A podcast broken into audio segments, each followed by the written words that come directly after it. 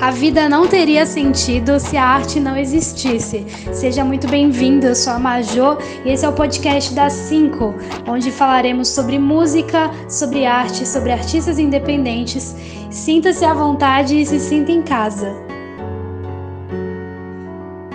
Sejam bem-vindos, bem-vindas, bem-vindos.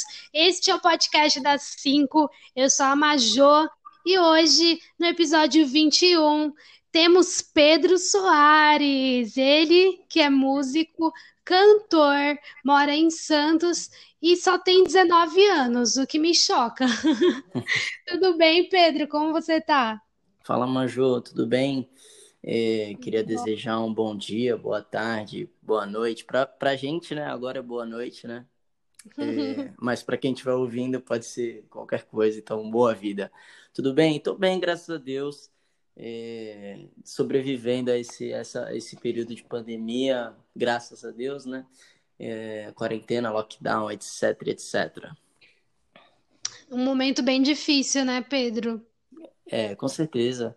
É, acredito que para todo mundo, mas acredito que a pior dor que a gente possa sentir é a nossa, né? E nesse momento, a minha dor como músico além de ver as pessoas sofrendo, né, com essa doença, não poder, está tá sendo impossibilidade de trabalhar, né, pelo menos pessoalmente, a gente não consegue. Bom, eu só tenho uma coisa para te falar. Estamos gravando esse episódio no meio de uma pandemia e eu espero que quando ele for ao ar tenha acabado. Nossa. De verdade, eu espero mesmo. Ó, é uma surpresa para mim, eu não sabia, eu não, não, não, não sabia que, que não, não tem uma data, tem uma data definida? Não, tem uma data, tem uma data, mas esse é o 21, então ah, acredito... entendi, entendi. Entendeu? Entendi. Tem uma data assim, depois eu te passo a data. Com certeza. Aqui é organização, amor. Mas é, como a gente está gravando bem antes, eu estou gravando a galera antes para né, ter tempo, porque tem muita gente. É, eu acredito que esse podcast vá para o ar daqui a um mês, um mês e meio. Então eu estou na torcida de que a pandemia acabe antes disso. Acho difícil, né? É, eu também acho improvável. Mas, mas já né? pensou a gente, a gente subindo coisas, isso? Né? A gente sabia que a pandemia tem acabado? Já, eu ia estar muito feliz. Nossa, eu ia estar deveras feliz. Com certeza eu muito Essa é a expectativa. E Pedro, você é de Santos, já morei em Santos, Sim, é Santos, meu cidade local. maravilhosa. É, foi minha cidade por muito tempo. Eu queria que você me contasse como é para ti morar aí, como que é.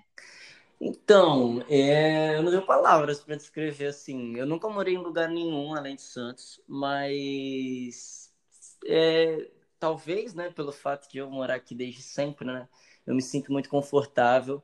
A cidade ela já é maravilhosa por si só, né? Foi eleita diversas vezes a melhor cidade para se morar, né? No Brasil, não sei hoje como que tá, mas a cidade perfeita, cara. É...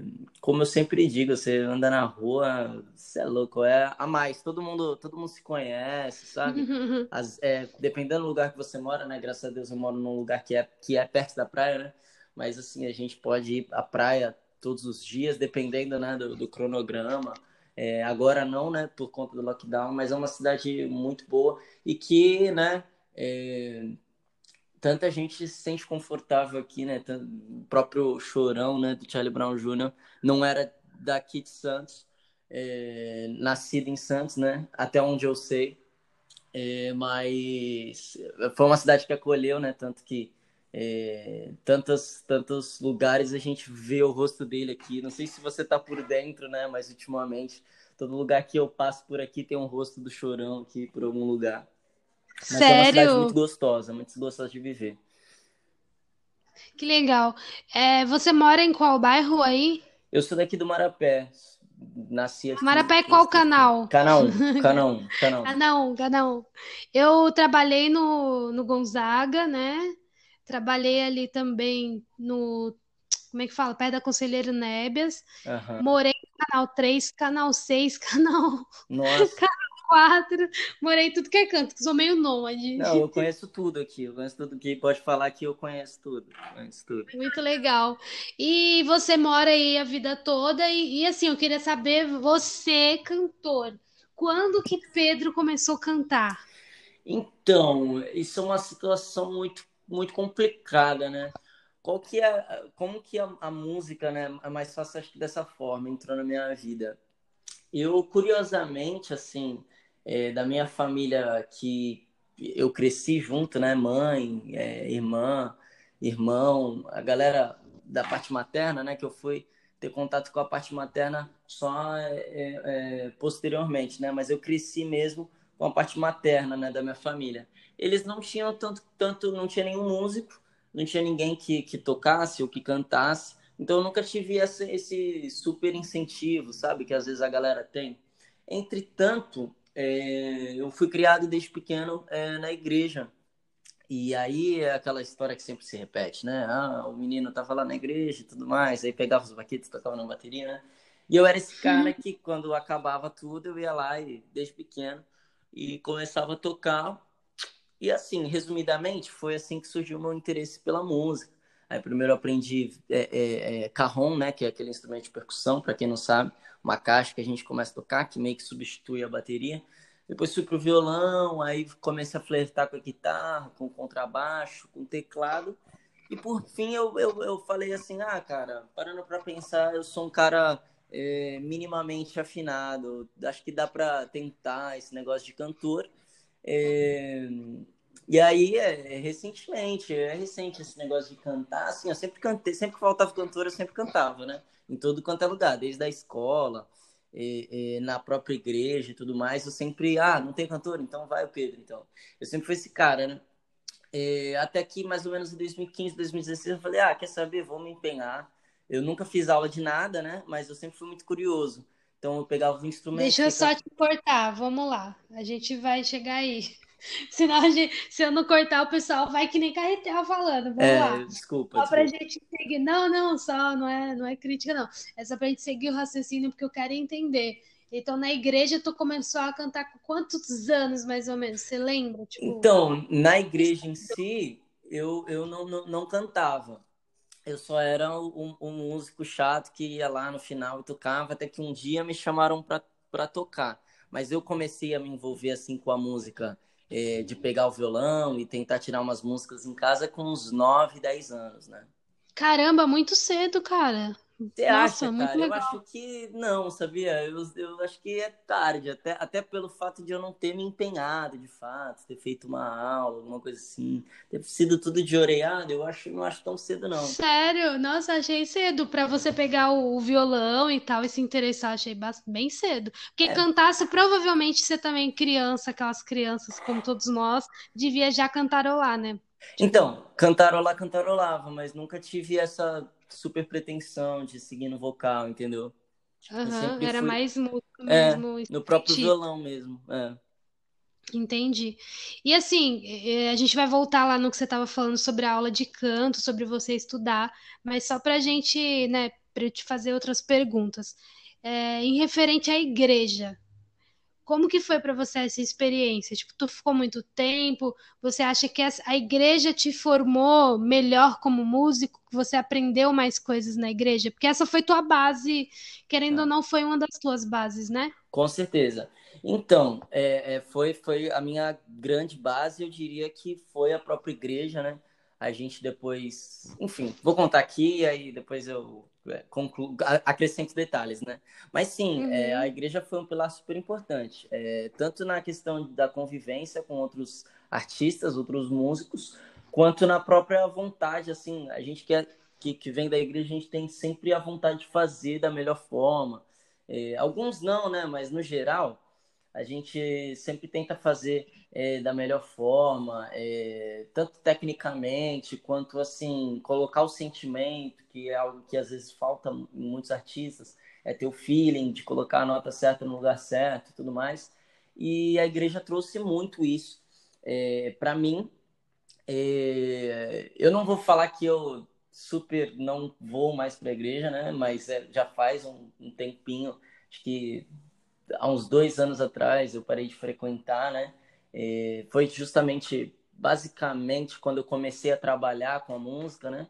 E mas foi um pilar super importante, sim. Eu acho que foi, na realidade, é, é, um dos mais importantes, né? que é o, foi o primeiro contato que eu tive de ver outros músicos, de ouvir outros músicos, e principalmente da referência gospel, né, que tem no mundo, que existe, é inegável, né, é, de grandes artistas que, que, tanto os que vieram do gospel, quanto os que permaneceram no gospel, nas minhas grandes referências até hoje, é, continuam sendo, é, óbvio, há artistas populares, mas grandes artistas do gospel é, que me influenciaram. Então, existe dentro do gospel essa divisão, né, de secular e música de Deus. Até você citou, foi por isso que eu peguei esse gancho. Uhum. É, isso me irritava muito. Te irritava? Porque, tipo assim, ah, então beleza, existe uma música de Deus e existe uma música que não é de Deus. Não faz sentido, né? Tipo assim, para mim, tudo que é arte é de Deus, é divino, entendeu? E aí existe essa diferença na igreja. E aí a minha pergunta, na verdade, para você é: você acha que quando você se tornou um músico secular, que a igreja tanto fala, né, de ai, música Sim. secular, papá, você acha que você senti, é, teve esse preconceito? Você teve esse pré-julgamento das pessoas da igreja? Tipo, ah, agora ele é do mundo, agora ele não é de Deus. Você acha que isso meio que também pode ter te, entre aspas, afastado uhum. da igreja? Então, é... primeiramente, sim, eu queria dizer que é, é, eu não, não respondo nem pelos cristãos, nem tanto pelos músicos, senão às vezes aqui não, não sei quem pode estar me ouvindo, alguém pode, sei lá, de alguma forma levantar a mão e eu criar algum hater de alguma forma, né? Mas enfim. Nada. É... Tá livre, pelo amor de Deus. Então, é, eu sei que existem várias linhas teológicas, vários pontos de vista quanto à questão da arte. Né? Eu mesmo já pensei de várias formas. É, quando eu era criança, me ensinaram que quem canta música para Deus não pode cantar música do mundo, né? A música gospel não pode cantar música do mundo. É, quem canta. E aí depois veio uma outra forma de pensamento que eu pensei também, que é a arte, ela é de Deus, mas ela pode ser usada de diversas formas e tudo mais. Enfim, são várias Todo formas. mundo chega nessas ideias, né, cara? O que tu está falando, eu tô lembrando, eu também pensei várias coisas assim. Então, é, é, há, há vários, várias, vários pensamentos, né? E assim, hoje eu tenho a minha opinião, né? Eu acredito que é, de fato a arte ela é, é, ela é divina. Não fomos nós que inventamos a música. A música ela já existe. A gente só reorganiza as notas, os ritmos, etc. Né? É, e sim, é, eu concordo que, que com uma música você pode se expressar expressar tanto o bom quanto o ruim. Mas uma coisa ela não pode anular a outra, porque esse é o meu pensamento, tá? É, uhum. Se eu, hoje eu tô cantando para Deus livre.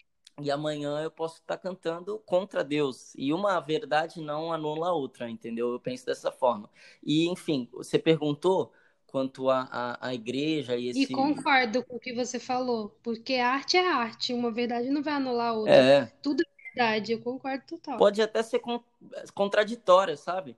Mas a gente conhece tantos artistas que foram contraditórios ao longo da carreira, não só nesse ponto de arte. A gente muda a cada instante. Então eu não acho que Exato. uma coisa é, é, anula a outra. A gente tem, nós temos tantos eus dentro de si, entende? Que alguns eus eles estão uhum. ali querendo cantar uma música gospel. No dia seguinte você vai querer cantar uma música que às vezes pode é, dizer contra o ponto de vista é, diga-se de passagem, gospel, né? E em relação ao pré Pedro, já te amei, já te amei, porque. Não, porque você pensa bem parecido, concordo contigo. Show. E, mano, que bom. Muito, muito legal ouvir isso, porque eu te perguntei da igreja justamente porque tem muita gente que vem da igreja e ainda tem aquele pensamento lá, sabe? Sei, sei. Você se descobrir como artista, é isso que você falou. Existem muitos eus dentro de mim. Existem. A Nietzsche falava, né, que na mesa é, eu sento com vários eus. Eu não sei como é que era a frase exatamente, mas existem muitos eus dentro de mim. Era uma coisa que Nietzsche falava, que existem muitos, uhum. existem versões de nós Sim. em nós mesmos. Então, isso, isso é muito foda, porque isso é muito filosófico, sabe? Eu acho que isso está muito vinculado à arte. É muito bom ouvir isso de outra pessoa. E eu tenho um elogio para te fazer. Pode fazer. Eu amo elogios. Cara, tu fala muito bem. Tipo, Sério, tu isso? fala muito bem. Eu achei que você ia estar tá retraído, ia estar tá tímido. E você é uma das pessoas que eu conversei aqui que é uma pessoa solta, sabe? Uhum. Você fala e se expressa muito bem, muito legal isso. E você é muito, muito novo, né? E você já tem esse dom aí de, de saber levar um papo, de conversar bem. Uhum. Cara, muito Pô, show. Eu não vou tentar justificar, falar por que, que eu falo bem ou por que, que eu, enfim, é só agradecer mesmo. Eu não eu também não sei por quê. É, se fosse para colocar um motivo para eu falar bem e ser solto assim, o único motivo seria que eu simplesmente gosto de me conectar com as pessoas. Então, só de estar conversando aqui com você sobre um assunto que eu tenho interesse, é, eu vou estar falando aqui, assim, se me deixar, eu gravo 24 horas de podcast, né? Adoro, pode fazer. Mas, eu enfim... só vou te, eu te pauso às vezes só para a gente poder, tipo, deixar o lance mais conversa mesmo. Uhum. Mas aí eu volto no que você tá falando. Tudo tá? bem, não, tranquilo. perfeito. Eu acho até bom, porque eu tô até me policiando quanto a isso, de abrir várias abas e não fechar nenhuma, sabe? Então eu tô até com a, a, a, aonde eu parei aqui na minha cabeça. Mas tudo bem, boa, pode boa, me interromper, vai. perfeito. Continua. É, então, é, eu parei na sua pergunta, né, sobre o pré preconceito, pré-julgamento que há na, na, igreja e na galera da igreja, enfim. É, então, eu sempre fui um cara que, que foi muito preocupado com o que os outros iam pensar e etc. Mas, assim, depois de analisar é, grandes pensadores e grandes ícones, assim, tanto da música, da arte, de várias, várias, várias como que eu posso dizer, quando a pessoa ela é uma responsabilidade naquele assunto, é, não é uma responsabilidade, a palavra me fugiu agora, enfim, uma referência. Também. Uma referência. A pessoa é uma referência no assunto, geralmente ela fala, ela em algum momento da carreira dela, ela para e fala assim, ó, oh, mas antes a gente precisa parar de se preocupar tanto com os julgamentos dos outros e simplesmente fazer o que a gente acredita. E sim, eu passo por julgamento até hoje, né? Eu, eu, eu recentemente lancei um clipe daqui a pouco gente, eu sei que não é para eu soltar tudo agora e falar sobre ele totalmente agora, mas eu recentemente lancei um clipe que ele usava de palavras que com certeza a galera da igreja não estão acostumados a ouvir nas suas playlists gospel. E... e eles que se fodam, a galera da igreja, eles que engulam, entendeu? Que é a sua arte. então, ah, pois é, então. Eu até entendo eles de, de não curtirem, tá? Alguns até gostam, muitos deles me apoiam, não vou negar. É... E eu fui muito, eu fiquei muito preocupado. Mas eu percebi que, assim, às vezes essa preocupação ela é inútil, porque é, você fazendo o bom, o, o mal, o certo, o errado, sempre vão ter aqueles que vão te parabenizar, te aplaudir e te enaltecer, e sempre vão ter aqueles que vão te colocar para baixo. Então, se for para você gastar energia, esse tempo que é tão precioso, né? Que o tempo ele não volta, né? Se for para a gente gastar essa energia que ela esgota tão rápido e que a gente não pode reciclar ela, né? É, que a gente gaste com o que a gente acredita, entendeu? É, não que todas as músicas que eu cante sejam uma super verdade para mim, é, mas eu acredito na música boa, como você disse, na arte, na, na, na expressão dos sentimentos. Acredito que muita gente é, sente a mesma coisa que eu sinto e que aquele cara que compôs aquela música sente. E eu vou cantar para essas pessoas também, sabe? eu não, não, não me importo tanto, desculpa, mas é, eu não me importo tanto mais com essa, esse, esse pré-julgamento. Mas óbvio, né? É um fardo que a gente carrega todos os dias. A gente acorda pensando, ah, e se eu postar isso, se eu postar aquilo, o que vão pensar? Não é só na igreja, né? Mas hoje, em relação à igreja, eu sou um pouco mais liberto desse, desse, uh, dessa cruz, assim, que eu mesmo colocava em mim, saca? Na verdade, não é que você colocava em você, te colocaram a cruz, né? É, é, que é uma suposição, sabe? É, é, é sempre a, a, partir da nossa própria. Óbvio, acontece isso, é corriqueiramente até. Mas isso, isso, isso é mais um demônio que está na nossa mente. Demônio no sentido de. É, é um pensamento que está na nossa mente, sabe? De o que vão pensar. Mas na realidade, é, é, é, às vezes as pessoas nem estão pensando tanto na gente, elas nem se preocupam tanto com a gente. Não, exato. Ó, eu ouvi um, uma terapeuta falando que fizeram um teste, tipo, pegaram. Eu não lembro a história direito, mas era mais ou menos isso. Pegaram um cara X, aí, tipo, cortaram toda a calça dele, tipo, rasgaram. Eu, eu espero que não esteja errado na história, mas era uma parada assim. Rasgaram a calça dele, ele ficou com a calça toda rasgada lá num determinado ponto onde passava um monte de gente. Aí fizeram um teste científico, tipo, para ver se, se muitas pessoas notavam que a calça dele estava rasgada. E aí foi notado que, tipo, quase ninguém reparou que a calça dele estava rasgada e toda zoada e toda suja, enfim. E aí ele achava que, tipo assim, na vergonha dele era o alto, todo mundo tá me olhando, meu Deus do céu, vou me enfiar num buraco. Mas a verdade é que com esse teste observaram que ninguém reparou. Então, às vezes a gente acha que muita gente tá se importando muito com a gente, e a pessoa não tá nem aí, é. a pessoa tá vivendo a vida dela. Às vezes isso é muito do ego também do ser humano, tipo, ah, eu não vou fazer tal coisa porque tal alguém vai pensar é. de mim. Mano, você tem que viver, porque como você mesmo disse, a vida é só uma, e a única certeza que a gente tem, a gente vai morrer. É, só isso. É, então, é, viva. Concordo, é. Então, esse é o meu posicionamento quanto a, aos julgamentos e etc. Muito legal. E, e agora, o que tu falou da igreja, é, esse papo é muito complicado mesmo, é muito difícil falar disso, não é, não é um assunto fácil. Mas toda essa, essa pré preocupação tua, com tipo assim, o que, que as pessoas vão pensar do meu clipe, das coisas que eu tô falando agora. Talvez é porque tu tem ainda um público que é da igreja, entendeu? Sim. Que te acompanhava na igreja. Sim. Aí tu tem essa preocupação porque isso foi pregado lá para vocês, sabe? Sim, Naquela época, naquele momento. Eu passei, eu tô te falando porque eu senti isso na pele, eu era uma cantora gospel de ir cantar em igrejas quando era mais nova.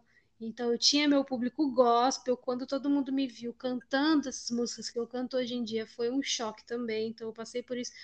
Mudei de cidade, mudei toda a minha vida, entendeu? Uhum. eu sei como que é isso, é complicado. Mas aí chega um momento de maturidade que tu começa a pensar assim, mano, foda-se, é a minha vida. É. As pessoas não têm que interferir, as pessoas têm que entender minha arte. E se não quiserem entender, Tudo bem. é um problema tudo bem, entendeu? É, de boa, tranquilo. Se você não quiser, só não dá play no seu Spotify. Se você não quiser, é. se você não gostar disso, preferir o Pedro Antigo, sei lá, eu te gravo um áudio, te mando, você ouve, entendeu? É de boa. É óbvio que a gente, às vezes, fica com medo da, da reprovação, da fofoca, mas é isso também, são outras coisas inevitáveis, sei lá.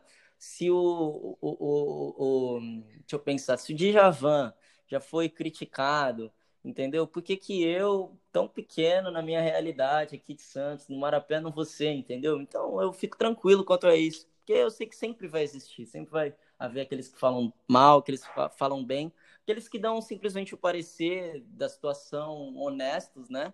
Eu, eu, eu, gosto de pessoas que são honestas, que elas falam assim, pô, cara, eu não gostei muito desse trampo teu por causa disso, disso, aquilo. Gosto de gente assim, sabe? Não quero também pessoas que fiquem é, é, é, me passando a mão na minha cabeça e dizendo que tudo que eu faço é muito bom, sendo que muitas vezes não é, entendeu?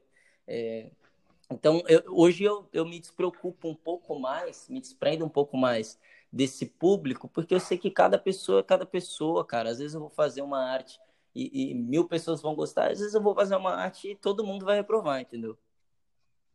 Sim, é, é isso mesmo. E, e ouvi, tá certíssimo. Você falou sobre a, a, sua carreira e tudo mais, e é esse choque mesmo. Assim, é, é, é, que é um pouco mais difícil quando a gente simplesmente vira uma chave. Mas quando a gente vai aquecendo e tal, galera vai falando assim, ó, oh, eu gosto de fazer isso também e tal. Eu acho que por conta disso a galera não me, me, me, me fuzilou tanto. Quer dizer, não tanto que eu saiba, né?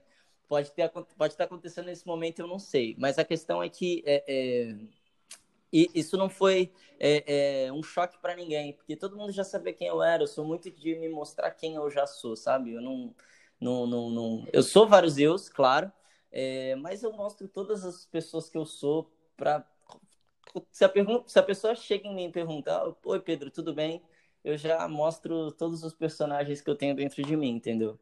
Tá certíssimo. Mas você não acha que, por exemplo, muitos artistas sofrem isso que você está comentando? Cara, acho que é um sofrimento geral, né? Tipo, cara, eu, eu assim, eu, eu acho que não tantos, porque nem todos passam por isso. Alguns nem têm a coragem de, de, de virar essa chavinha e tudo mais. Mas eu sei que acontece é, com, com, com, com frequência.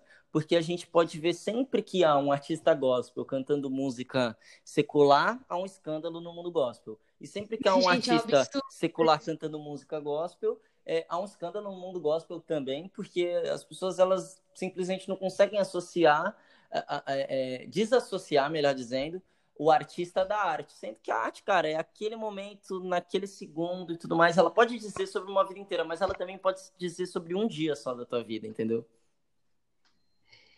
Meu, é complicado, né?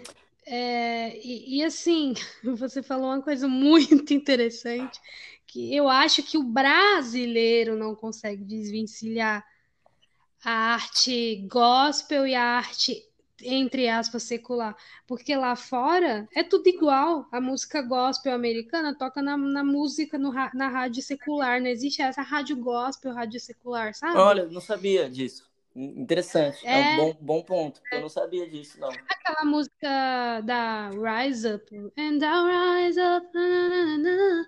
Mano, é gospel, se você for parar pra analisar. Aquela música de, da. É, eu esqueci o nome da menina agora, mas é uma música também bem conhecida, tipo Hillsong. Hillsong toca na rádio. Eu não sabia. Interessante, interessante. As, pode ser que seja um problema do brasileiro. Kirk Franklin. É, é um problema cultural. Rótulo, enfim, né? É, mas é que eu acho que é também, por quê? Porque aqui no Brasil, não é que nem lá nos Estados Unidos, tipo assim, existe essa separação, é, católico, o cristão católico, o cristão protestante, né, que é o evangélico, eu acho que também tem por causa disso, sabe? Ah. Daí meio que não é uma coisa normal. Se você for ver lá nos Estados Unidos, todo mundo é protestante, todo mundo é gospel, todo mundo é da igreja. É, eu acho Então, também... pra eles é normal ouvir essas coisas, porque tá envolto na cultura deles, entendeu? Não, pode continuar. Eu acho falar. que também é uma questão de, tipo assim, pode ser uma impressão minha bem mal formada, mas às vezes dá a impressão de que o, o americano ele sabe apreciar o que é bom, o que é ruim, é, melhor, ele sabe diferenciar o que é bom, o que é ruim e apreciar arte boa, sabe? Tipo assim, é, você vê, é muito melhor ouvir uma música, na maioria das vezes, né? Ouvir uma música gospel americana. E geralmente a música gospel americana ela faz muito mais sucesso, a boa, do que a, a, a medíocre ou do que a, a, ruim, tanto que eu nem conheço. Todas as músicas gospel americana que eu conheço são muito boas, são de grande qualidade. Aqui no Brasil, tanto a secular quanto a, a, a gospel, às vezes elas, elas, elas é, é, não passam pelo, pelo, pelo, pelo teste básico, né? Tipo, de afinação, de noção básica de ritmo, de harmonia e tudo mais. E lá na gringa, os caras estão muito lá na frente. Tanto quem faz música quanto quem ouve, né? E principalmente na música gospel. Concordo. Não devia ter essa separação, infelizmente tem. Eu queria falar agora, né, que você que eu te cortei aquela hora. eu queria perguntar para você, e aí, como que foi estudar? Porque você falou que começou a estudar, né? Sim, sim, estudar música, você diz, né? Isso, como que foi? Então, foi bem da forma bem brasileira, mais brasileira possível, sabe? É, é, como qualquer outro tocador de Legião Urbana, de, de faculdade.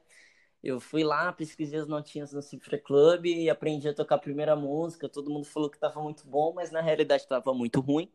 É, e depois de muito tempo eu fui perceber que estava muito ruim, né? É, eu falei que eu comecei a tocar com 9, de 9 para 10 anos, é, mas eu comecei a realmente entender o que, que tinha por trás da música para ela ser tão boa aos meus ouvidos é, é, por volta dos 15, 16 anos, quando meu irmão me apresentou é, o Djavan. Até então eu não conhecia e eu sempre fui muito movido por desafios. E ele falou assim: Ó, tu, tu é um cara bom, cara. Como eu sei que você é bom, você vai conseguir tocar essa música até o final do dia. Se eu não me engano, era Meu Bem Querer do Djavan. E eu vi que eu não sabia nada, porque eu não conseguia tocar aquela música que na época era super difícil, né?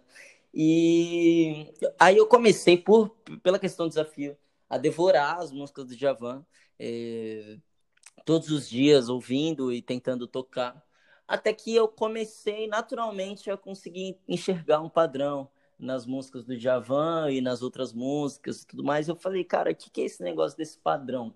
Foi quando eu comecei a pesquisar no Google mesmo, no YouTube, etc é, é, sobre as músicas do Javan, como ele fazia essa composição, é, é a questão de, do campo harmônico, que foi um divisor de águas na minha vida para eu aprender, entender a, a, os intervalos e a música no geral.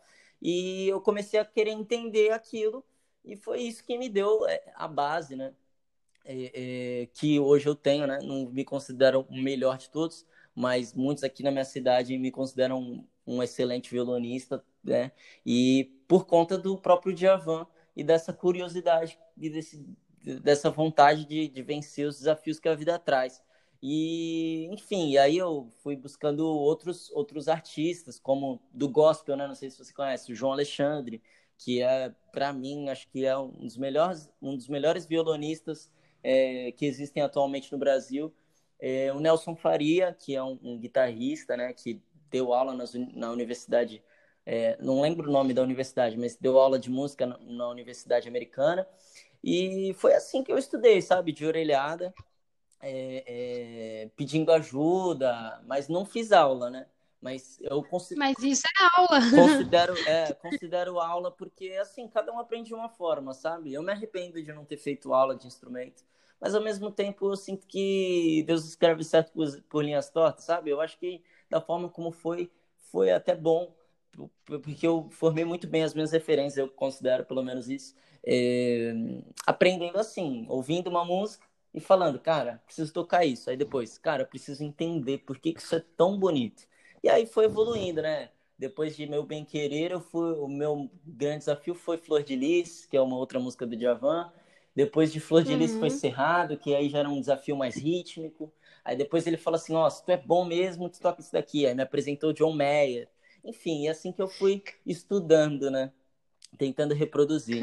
Uma das frases, desculpa até estar tá me prolongando, mas uma das frases, não lembro se é do próprio João, mas ele diz que para você fazer música não tem muito segredo, é ouvir e reproduzir. É, até um tempo que você vai estar tá reproduzindo tão bem, tão bem, você está começando a criar em cima do que você reproduz, daquilo que você ouviu, enfim, eu acredito muito nisso. Mas tu não tem que pedir desculpa, gato, é, pelo por, tipo se prolongar, pelo amor de Deus. Eu gosto é que fale que mesmo, bom, que bom. daí, nossa, que negócio flui, sabe? Uhum. Às vezes eu tenho que fazer um monte de perguntas às vezes para algumas pessoas porque a galera não deixa fluir. Ah, saquei, saquei. Só tipo, eu queria falar, é, falar algumas coisas. Show. Porque o podcast não é entrevista, tá? O podcast ah, não, claro. É, tipo, conversa. Por isso que eu ponto é, só para a galera também entender. Mas sabe o que eu queria te falar? Isso que tu falou, tipo, ah, não, não, não fiz aulas. Mano, essa maneira que você estudou é a melhor maneira. De tipo assim, olha, deu um insight aqui, mas por que, que será que essa música é assim? Por que, que será que o campo harmônico é assim? E por que não sei o quê? Aí tu vai vendo esses porquês e pegando as sacadas e vai buscando as respostas. É isso que é estudar, é, entendeu? É, eu concordo. Muita gente muito mais na internet, sendo, entre aspas, autodidata, do que em escola convencional. É. Tem um método. É, às vezes, às vezes eu, eu sinto muito isso, sabe? Eu conheço alguns amigos que fizeram aula e eu sinto que é, o tanto de dinheiro que eles deram para uns caras meio pilantras, sabe? Que ensinaram para eles todas as escalas possíveis, todas as técnicas possíveis mas não ensinaram eles a ouvir primeiro, a ouvir, sentir, olha como isso é gostoso, sabe? Porque eu sinto que era antigamente como as pessoas aprendiam, óbvio, sempre existiram os estudos, mas não sei se você já ouviu a, a biografia, por exemplo, do, do, assistiu, né, do, qual o nome? Do James Brown, que ele foi simplesmente criado na igreja também, é, é, é, criado não, né? Foi para a igreja um dia, gostou muito, falou, vou ser que nem esse cara, e começou a cantar. Aí um dia é, é, é, chamaram ele, chamaram ele não, perdão, ele estava num baile, olha que história louca. Ele estava num baile, né, daqueles da antiga que tocava funk, o funk verdadeiro, né? E e aí o cara foi no banheiro, ele começou a cantar, tipo, colocou o baile tipo para cima e tal. E, enfim, eu acredito também nisso, muito nisso. Música é muito intuitivo, sabe? É muito aquele negócio de você sentir e se conectar. Concordo, total. É, é tipo ligado com a alma, né? Uma É, parada com certeza. muito foda. Quem não é músico não deve entender o que a gente tá falando. Vai- não. Ai, seus maconheiro, fica maconheiro. Que papo é esse? Mas não é, é que é uma coisa. Assim, você falou, eu até assim me debrucei no sofá e fiquei, ai, a música, realmente, é muito foda. Porque realmente dá aquela coisa, né? Aquela, aquele frio. É. Uau, a música é tão linda, tão foda. Isso é muito legal. Cara, me fala mais aí de dessas histórias assim de, de artistas que você curte. Eu adorei saber isso do James ah, Brown. É... Não sabia. Então, deixa eu pensar uma, um outro artista que é uma referência para mim. É, um pouco inusitado, eu, eu fui muito na adolescência, né? Uns, quando tinha uns 12, 13, 14, antes de conhecer o Javan, né? Digamos assim, é, fui muito influenciado pelo Humberto Gessinger, não sei se você conhece, é o vocalista do Engenheiros do Havaí. Tanto que eu tenho todos os CDs aqui, tem alguns livros dele também. Se você falou de biografia, muito interessante. Ele é, assim, completamente oposto. Foi um cara que, não vou falar que ele teve muita grana, mas assim, o James Brown, não sei se você sabe da história dele, mas ele foi muito, muito zoado mesmo. A mãe dele era prostituta, é, o pai dele batia na mãe Sério? dele, então a mãe dele fugiu e foi se prostituir, né? Era assim. O Humberto Gessinger já teve uma, uma, uma, uma, uma, uma criação diferente. É, não estou falando que foi fácil para nenhum deles, né? A vida do músico é difícil todos os dias para todos os músicos, né? Enfim, mas ele já teve uma, uma história diferente, conheceu os amigos na faculdade e, e formou a banda e rapidamente já estava fazendo show pelo Brasil inteiro. É, Engenheiros do Havaí, né? E gozado, né? Você perguntar sobre outra referência minha, Humberto Gessinger é uma grande referência para escrever, né? Ele escreve muito bem, é um grande poeta aí da música brasileira.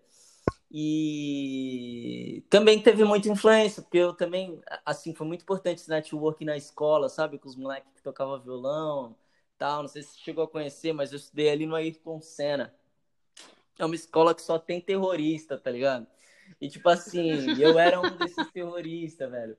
E a, o, o, o, esse networking foi muito bom, cara, com a, com a, galera da escola e tal, tocar violão. É, e gozado, né? Outra coisa que eu vou pontuar, é, que eu sempre quis dizer isso e, e nunca tive talvez a oportunidade, né?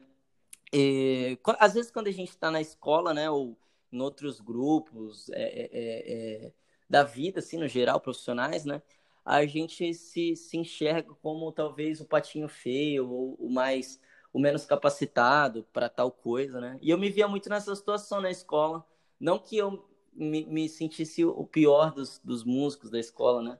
Mas eu me sentia um pouco esse, esse cara que não, não tinha lugar de fala, entre aspas, sabe? Tipo, quando eu pegava o violão pra tocar, os caras já começavam a zoar.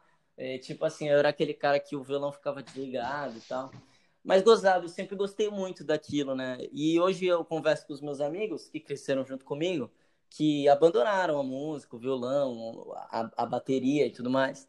E a gente até dá risada, falando assim, cara, quem diria que um de nós não ia dar ouvidos a tudo que, que, que diziam pra gente, ia de fato seguir em frente. Acho que isso vai muito também é, do que a gente é, tá ligado? De verdade, do que a vida quer da gente, saca? Eu poderia ter feito um milhão de coisas, justamente por ser o patinho feio mas não, graças a Deus, é, é, a vida foi colocando. Eu fui simplesmente fazendo o que eu gostava e a vida foi colocando as oportunidades na minha frente, né?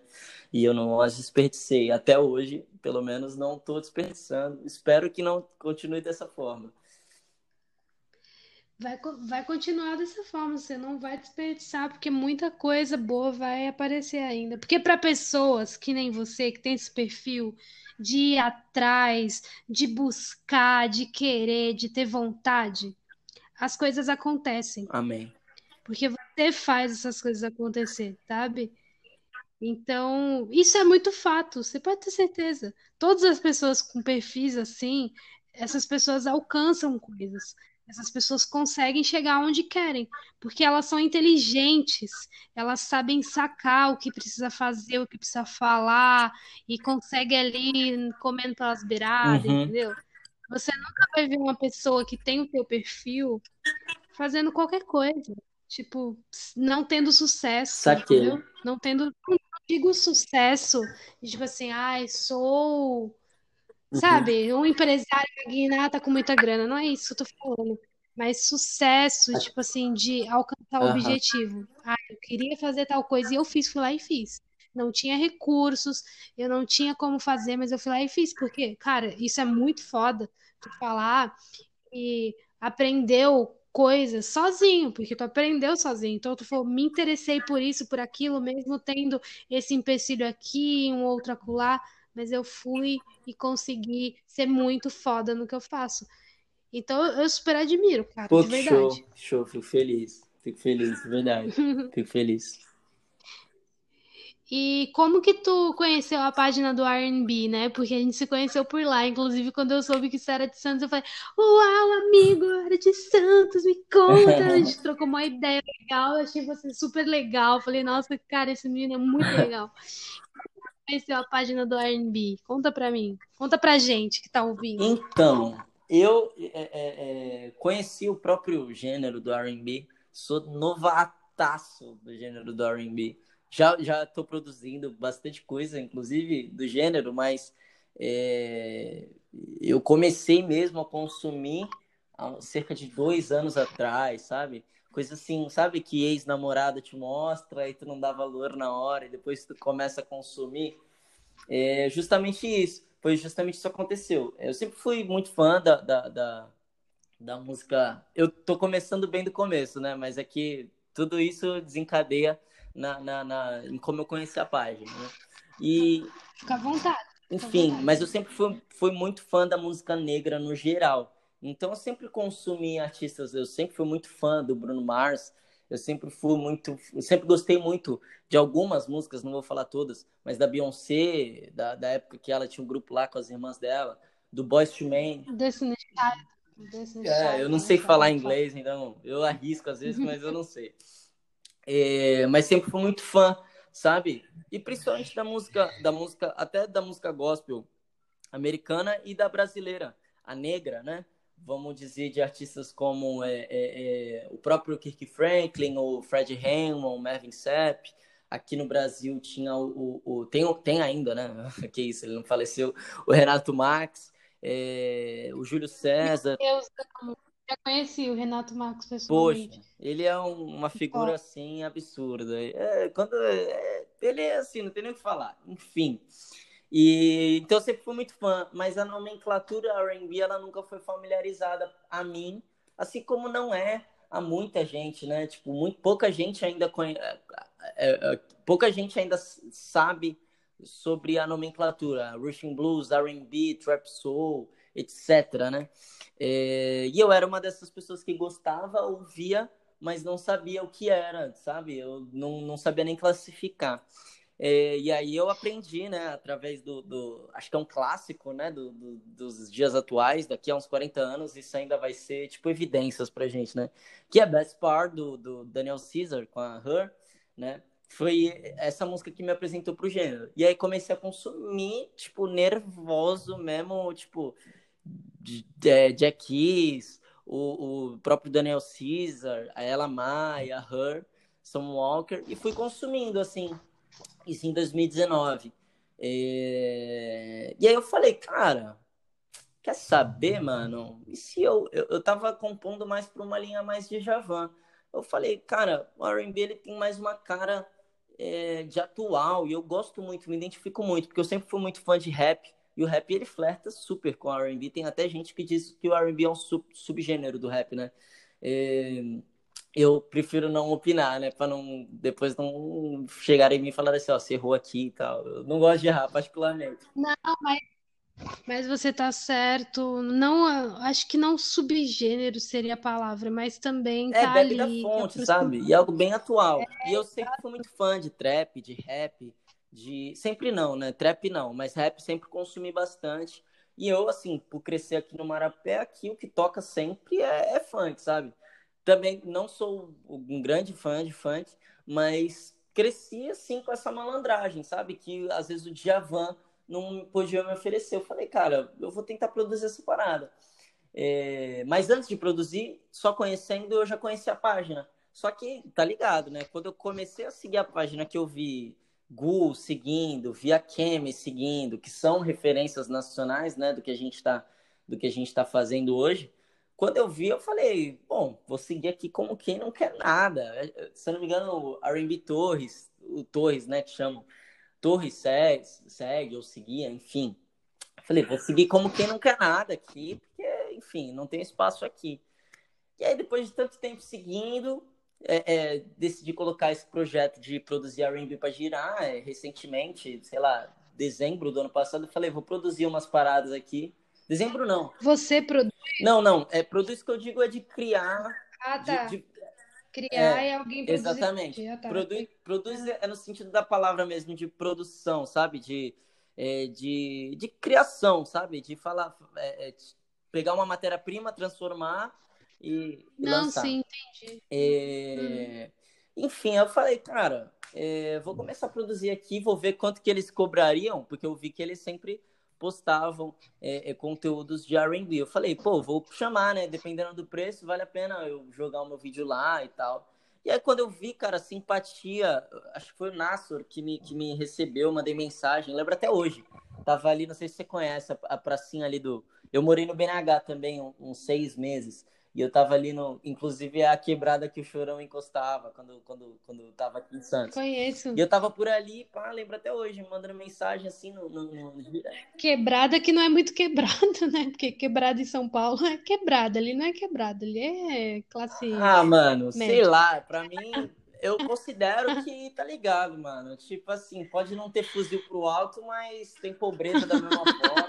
É, só pra, só pra contextualizar a ah, galera, tá. porque não é, não, é tipo, quebrada, é quebrada São Paulo. É, tranquilo de fato. é tranquilo, é. Mas, é, é enfim. E aí eu, eu, conversando com ele no direct, ele, não, mano, a cena só tende a crescer, chega mesmo, a gente curtiu do teu som vamos divulgar conforme tu vai permitindo. E aí eu, eu fui entrando no grupo, entrei num grupo aqui, um grupo ali, e quando vi, sei lá, a Kemi, que é, para mim é gigante já, tava me seguindo, entre outros artistas é, é, que eu só, só ouvia é, né, no, no, no Spotify, no, no Spotify não, né, que eu utilizo o YouTube, mas que eu só ouvia e admirava, tava lá interagindo comigo, respondendo meu, meu, meu, meu, meu story, enfim. E eu, do nada, fiz parte dessa família aí, tô no bonde, tá ligado? Foi assim que eu conheci, mano. Foi do nada, tá ligado? Tudo na minha vida acontece assim, na curiosidade. E aí eu, do, do nada, tava no grupo. E então, e aí você falou, desculpa até tá me prolongando novamente, mas você falou. Não, não pede desculpa, não. Continua que eu tô amando. A cidade de Santos.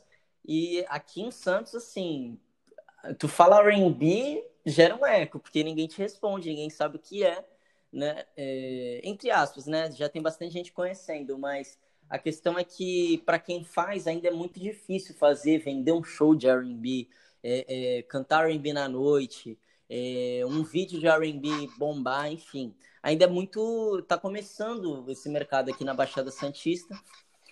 E até só conheço mesmo um artista que veste mesmo a camisa do R&B, que produziu, lançou, né, que é o Tauan. É... Só que assim, a gente não, não, não é amigo nem nada, a gente só é artista, se respeitam. Então, é pouquíssima gente. Quando eu vi que você era de Santos, falei, tá maluco. Tanto você quanto o, o, o seu amigo, o, uhum. o Binho. O Exatamente, Nine. a gente até é, mudou, mudou o nome artístico. O Nine que inclusive a gente está até trocando ideia para projetar alguma coisa, algum material, sei lá. A gente só trocou uma ideia por ó, cima. se ele fechar com você antes de fechar comigo, eu vou parar de ser amiga ó, dele. Mas, ó, vou te falar, há uma grande probabilidade, porque a gente tá perto, velho. Ele tá em São Vicente, eu tô aqui no Marapé. Eu sei. Tô brincando, tô é, brincando. Não, mas vai ficar, ó, vai ser é, ótimo, é, mano. Vocês mandam muito. Então, ele tá com os projetos dele, eu tô com os meus também, então talvez essa agenda não bata tão rápido mas a gente trocou uma ideia e tal, a gente tá para fazer esse contato, né? E quando eu vi que, pô, tinha mais gente que pensava igual a mim aqui, porque assim, no meu ciclo de amizades aqui, é, é, sou eu que faço e os meus meus amigos que ouvem, sabe? Não tem ninguém que pula na bala junto comigo. Eu tenho um amigo rapper, amigo trapper, amigo do pagode, amigo do samba, amigo do, do, do sertanejo, mas não tem um parceiro meu que pula na bala do, do R&B, sabe? Que fala, bate no peito e fala assim, ó, oh, sou cantor de R&B, trap soul, pode chamar que nós faz, entendeu? Então fiquei super feliz de te conhecer, conhecer o Nine é, e toda a família aí, toda a geração que revolucionou e vai revolucionar. Vamos, caralho, vamos unir força, vamos revolucionar. Já estamos, eu acho que já estamos, já estamos fazendo coisas bem legais. É, fato. E com certeza vamos surpreender. Amém, amém. Vamos sim. Pô, a gente tem o Matheus ali do, do grupo lá do, do R&B que tá na playlist oficial do Spotify, por Olha, exemplo, sabe? caramba, que incrível, mano. É, meu. Eu não, não sei quem é, na é o, é o Matheus Caetano? Ah, É. sei, a gente tava, a gente tava trocando ideia não. Ele respondeu um story meu, a gente trocou uma ideia até. Mas sei, sei quem é, sei quem é, conheço o trabalho dele, sim. Ah, eu stalkeei todo mundo. Quando eu cheguei, eu já cheguei stalkeando, seguindo todo mundo, já mesmo. É estudo, não é stalk. É, não, é. Não, mas eu sei que eles gostam. Eu tô falando aqui, mas eu sei que eles amam esse, esse, esse stalk, sabe? É A gente, mano, foi tão bom encontrar vocês, de verdade, porque eu tava. Sabe aquela fase que você tá meio desanimado, pensando, cara, eu tô sozinho nessa, mano. Como é que eu vou modificar isso daqui? E eu vi que tem tanta gente, cara, que tá na mesma bala que eu, tá ligado? Que tá começando igual a mim, sabe? Eu tô começando, nasci, nasci ontem no, no- nesse ramo do R&B, sabe? E no ramo musical mesmo. E eu, eu... E é muito difícil pra gente que tá, né, no começo mesmo ter essa, essa, essa percepção de onde você tá, aonde você quer chegar e tudo mais, se é possível, se não é, se você vai querer mesmo arriscar o possível que você não quer pelo impossível que você quer. E, e co- encontrar vocês foi, sei é louco, uma dádiva assim enorme. Tanta gente boa. Ah, De verdade, tanta gente boa falando assim, pô, cara, tão bom, gostei do teu som, e eu também gostei. Inclusive, o, o, o- qual é o nome do menino que lançou música ontem, hoje? Não sei. Daniel, Acho que Daniel. é, que lançou perfume. Pô, mó musicão, mó clipão, É, mano. que- Isso é louco, a mais. Cara, eu também, assim, eu fico às vezes embabacada. Embabacada? É embasbacada? Não conheço Sei lá como é que é essa expressão. palavra. Você fica meio tipo, uau. Sabe que você fica meio, oh, Uhum. oh my God. Eu fico pensando nisso, eu fico, meu Deus, quanta gente É, foda. cara, realmente, é isso aí. E aí a galera dá moral pra É, gente. Tipo, te isso é muito responde, legal. tipo, do Aí você nada, do começa. nada tá no grupo, do nada o, o Anchieta, tipo, manda mensagem, É, o falo Luquinha. assim, nunca que eu vou mandar mensagem, tu tá no Clubhouse com os caras, eu penso assim, nunca que eu vou abrir a boca aqui, não vou falar nada, tá maluco? Tu tá entrando direto lá no Pior que Clubhouse, não, né? pior que eu entrei numas duas Não. salas, tipo assim, nunca bate, agora que tá em Foi lockdown eu legal? vou conseguir, mas assim, quinta-feira eu tava com o projeto que eu até te falei, é, no Six, então sempre as salas estavam, eu tava tocando, entendeu? Uhum. Meu, é, eu trouxe a Gabriela Eli aqui Ah, é? também. Que show! Que show! Foi muito foda, foi muito legal. Então, tô muito feliz de falar com você. É muito legal falar com você. Eu queria te perguntar se, se você, assim, pelo que eu entendi, você tá produzindo, tá fazendo teus rolês das suas músicas Sim, autorais sim. e sem querer causar ansiedade, porque é um assunto muito delicado. Pode falar. Quando, quando você pensa em gerar o seu bebê? O meu bebê, O seu bebê tá sendo gerado para quando? Os o seus que bebês. seria o meu bebê? Suas, Desculpa. suas Ah, músicas. show. Agora eu consegui entender as minhas autorais, né?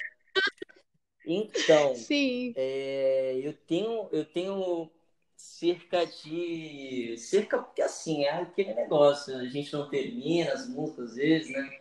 Não, mas prontas mesmo, é, eu tenho aí quatro composições, né?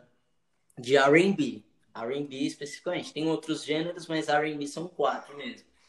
E eu sempre tive essa, essa, esse medo, como você falou, essa ansiedade.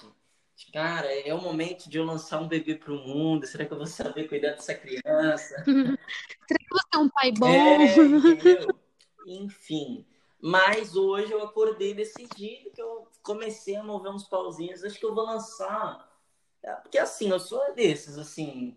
Ou eu fico muito ansioso para algo, ou eu faço como quem não quer nada. E eu acho que eu vou lançar uma música mês que vem, mano, minha, de verdade, assim.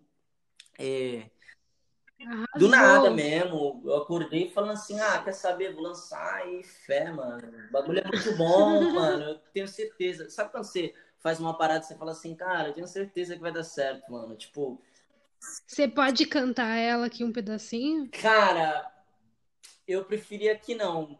Você vai me perdoar por isso? Não, tudo bem.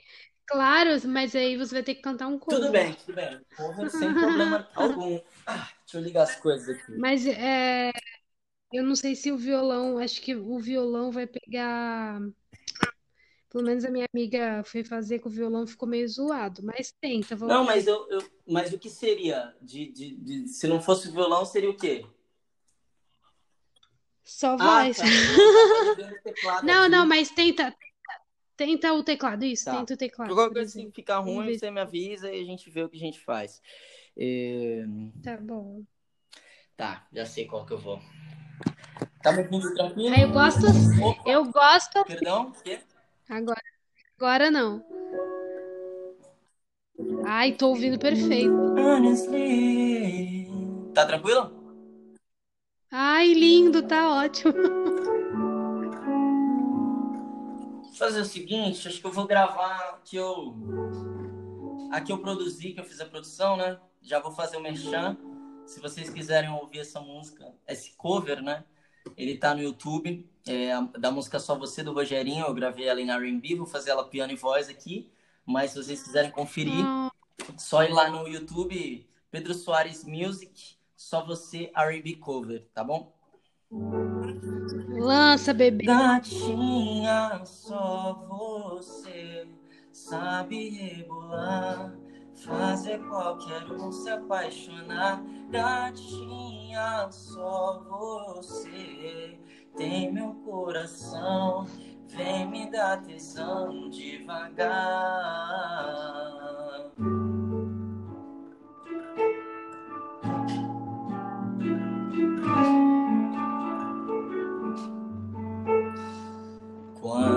Você vai embora, minha vida chora, querendo te ver.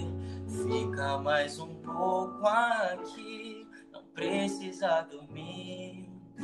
Só pra gente amar, sua melhor posição. Dá muito tesão, se envolve, nega, e não para. Hoje eu vou te encontrar, fazer você ficar daquele jeito que a gente se amava. Vem, rebola, vem, rebola. Vou te machucar daquele jeito que tu gosta. Vem, rebola, vem, rebola.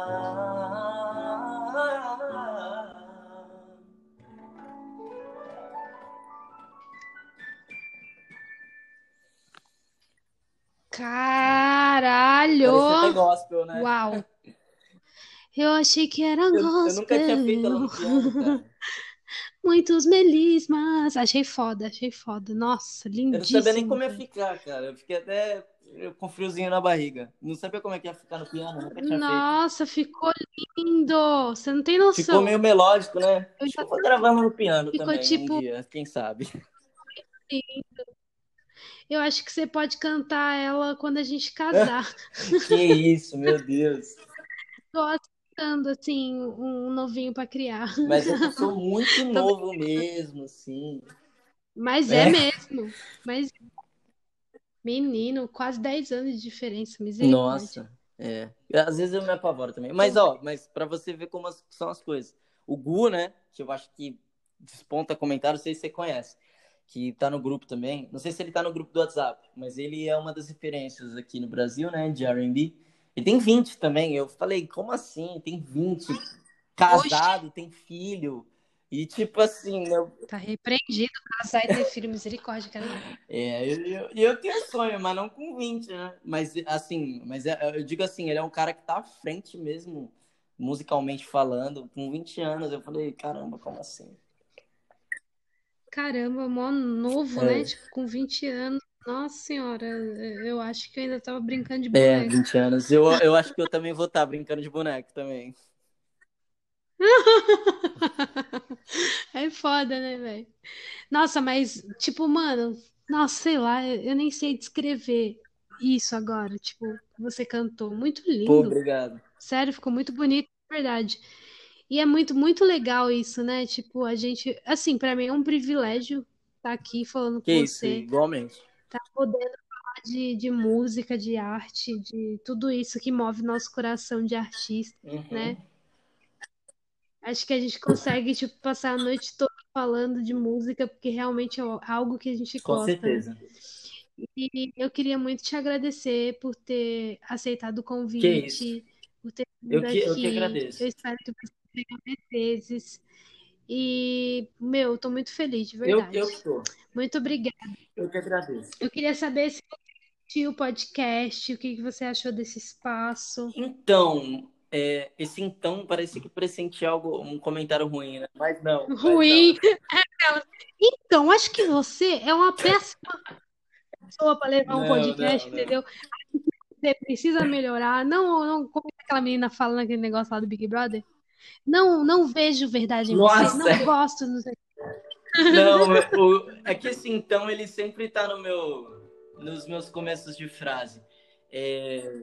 Tá, mas eu quero um desafio, te proponho um desafio. Você vai falar do podcast tocando o teclado aí, que eu achei tá muito foda você tocando.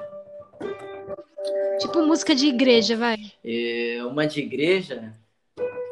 Não, não, tu toca, toca o teclado e fala que não, vou, do podcast. Então, tudo bem, mas vou tocar uma de igreja então. Amei. Esse é o culto da Major. Bem-vindo a 5 Podcast Culto. Então, eu achei muito bom. É... Inclusive, nos próximos. Não, tocando, terão, vai. Terão outros episódios, né? É... Um dia espero voltar. É... Para mim, é, é simplesmente uma conversa, né? Acho, acho que para ti também, né? Mas a questão é que eu gostei bastante. Não esperava, sempre foi um, um desejo meu é, conversar, né? Registrar uma conversa, mas é, falando é, de uma forma mais popular, né? Participar de um podcast. É, é uma grande alegria para mim, sim. É, parabéns aí pelo projeto. Espero que ele tenha, como eu disse, muitos episódios ainda. Um dia, sei lá, a gente pode. Como é que você tá conseguindo tocar? É, não tô conseguindo, você percebeu, né? Eu não consigo. Enfim, deixa eu focar aqui. É... Ai, desculpa, o pessoal deve estar me odiando. Eu amei. Vai, pode continuar. Muito obrigada, de verdade, pelas palavras. Vou fazer um quadro. Toque, Toque e, fale. e fale. É mais fácil cantar, né? Eu achei muito bom esse podcast. Então, mas eu achei bom, de verdade. É, sempre foi um grande desejo participar de um podcast. É, e eu estou muito feliz também. Espero que um dia a gente possa fazer um podcast com. Não sei se o aplicativo permite, mas a gente fazer um podcast com, com sei lá, os cantores de RB da Baixada Santista, se um dia eles surgirem e tudo mais. É... Chama aí. Amém. É, mas eu estou muito feliz de verdade. Muito obrigado pelo convite, viu? De verdade. Imagina. Essa, essa parte assim, eu pode É, eu amei muito. Não é uma música de pagode? Eu é, sim, sim, eu, foi proposital. Eu amei. Eu Pouco eu tô boa de... Acho que eu vou gravar essa música hoje. Do nada. Vai, vai. Toca aí, toca aí, toca aí pra gente encerrar, já que você. Se quiser, também manda um MP3 pra mim, pra eu pôr aqui no é. final. Eu amei, nem sempre se calcula o risco, mesmo assim. Eu amei, desperdicei tantos sorrisos, mas no fim eu chorei. Mas deixa eu chorar, eu posso me virar sozinho. Eu sobrevivo sem carinho pra ninguém me machucar. Eu ando desacreditado. O amor passou e fez estrago. Pro melhor é me fechar. Me fechar. E aí você veio, me deu proteção. Baixou minha guarda, mexeu com emoção. Tipo fulminante, perfuração. Já era, já era. O amor quando tem. Eu não lembro a letra. Pode até ferir, mas eu quero viver. Eu como se isso, se for com você, já era, já era. O amor. Esse podcast eu adorei.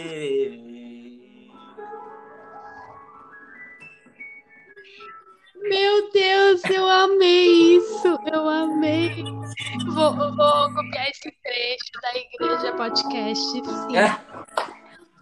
E postar em todos os outros episódios. Eu amei, sério. Muito obrigada, você fez minha noite ah, muito feliz.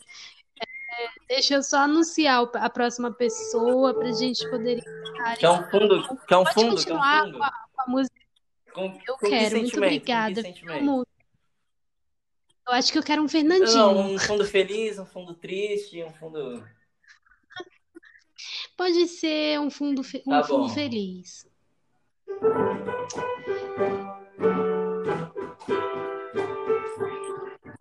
E no próximo podcast teremos a G7. Acho que eu falei certo, é a G7. Ela vai chegar aqui fazendo rap, porque ela manda muito no rap dela. O episódio 22 é com ela, G7. Vai. G7. É, a G7. Aham, uhum, aham. Uhum. Obrigada, viu, Nada. Pedro? Desculpa aí as brincadeiras. Uma ótima noite para ti. Muito obrigada por ter feito parte desse podcast. Tranquilo. Muito obrigada a vocês ouvintes que me aturam, que me adoram, que me odeiam. É, fica com Deus.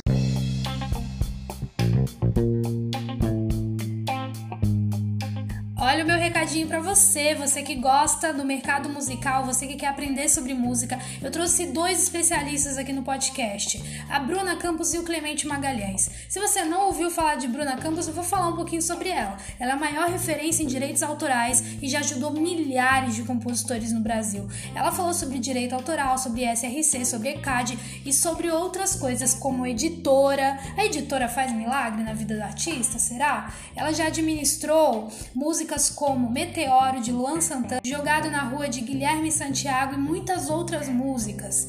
Então, com certeza, eu tenho certeza absoluta que esse podcast vai ajudar você na sua carreira na música. Além disso, Clemente Magalhães é um produtor incrível. Ele já trabalhou com nomes como Caetano Veloso, Jorge Mateus, Milton Nascimento, Zélia Ducan, Cássia Eller e ele é incrível. Ele falou sobre a One RPM, a gente falou sobre gravadoras, Spotify, tem muita dica do mercado musical nesse podcast. É muito fácil, é só você ir aqui no perfil do podcast da 5 e procurar esses dois podcasts. Tenho absoluta certeza que você vai aprender muita, muita, muita coisa. Um beijo!